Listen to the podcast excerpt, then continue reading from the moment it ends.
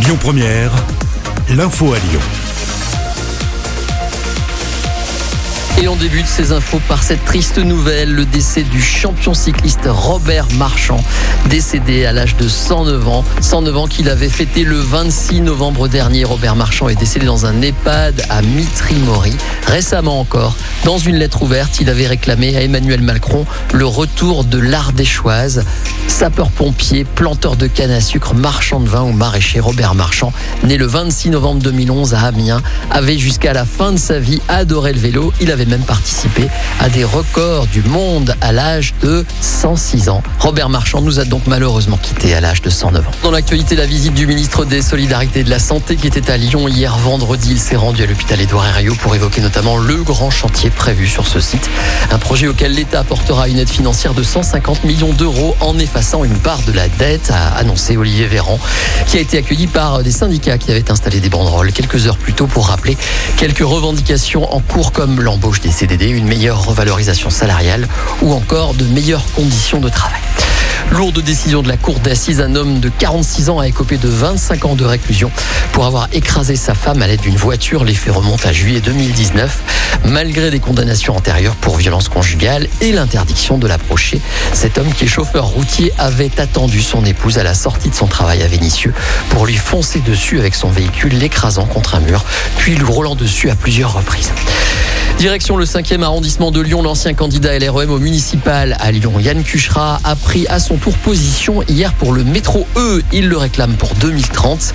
Il faut rappeler que la veille, plusieurs élus de droite s'étaient réunis à Tassin la 2001 pour réclamer ce même métro. Il faut aussi rappeler que le président du Grand Lyon a lui annoncé une consultation publique à l'automne prochain autour de quatre projets de métro afin de déterminer lesquels sont prioritaires pour les habitants. Pour Yann Cuchera, il s'agit d'une manipulation politique, ni plus ni moins. Écoutez-le. Il important de verdir euh, un peu les cours de récréation, les différents parcs, les crèches, et ils ont raison d'accélérer en la matière. Ils ont bien raison d'améliorer euh, toute la rénovation énergétique des bâtiments, parce qu'il faut le faire, il n'y a aucun sujet avec ça. Par contre, quand on ne s'attaque pas au sujet de mobilité et qu'on laisse ces flux de circulation intempestifs, quand on ne fait rien pour euh, désengorger le tunnel de Fourvière, et quand on voit tous les habitants qui sont ici et qui sont en permanence quotidiennement perturbés par les enjeux de circulation, comment dire qu'on va améliorer la qualité de l'air? C'est ce qu'on déplore avec le collectif et qu'on voulait mettre en avant. Ici à Lyon, aucun maire n'a jamais défait ce que son prédécesseur avait, euh, réalisé.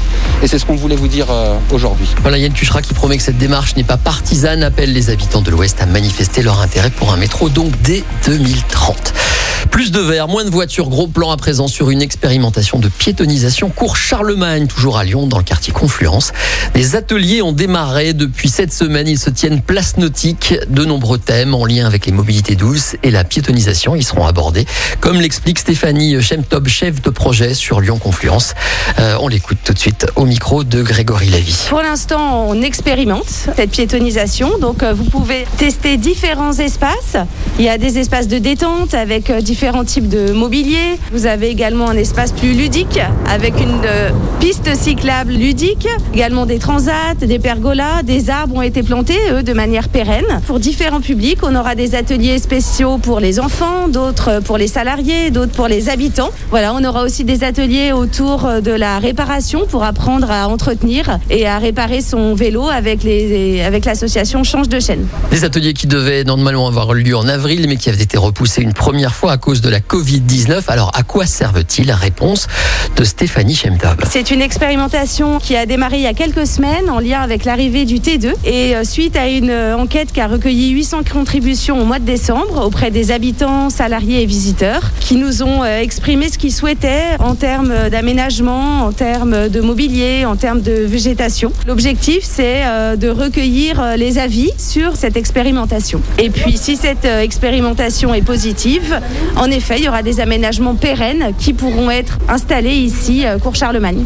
Voilà, le lancement de ces ateliers donc euh, a commencé cette semaine à découvrir sur place un mot de football pour terminer. Le FC Villefranche-Beaujolais se déplace sur la pelouse de Niort ce samedi soir.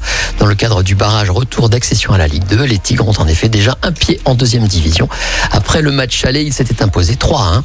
Début de la rencontre tout à l'heure à 20h45. Le reste de l'actualité en France ou encore dans le monde, c'est tout de suite avec la rédaction. Bonjour. Écoutez votre radio Lyon Première en direct sur l'application Lyon Première, lyonpremière.fr et bien sûr à Lyon sur 90.2 FM et en DAB+. Lyon Première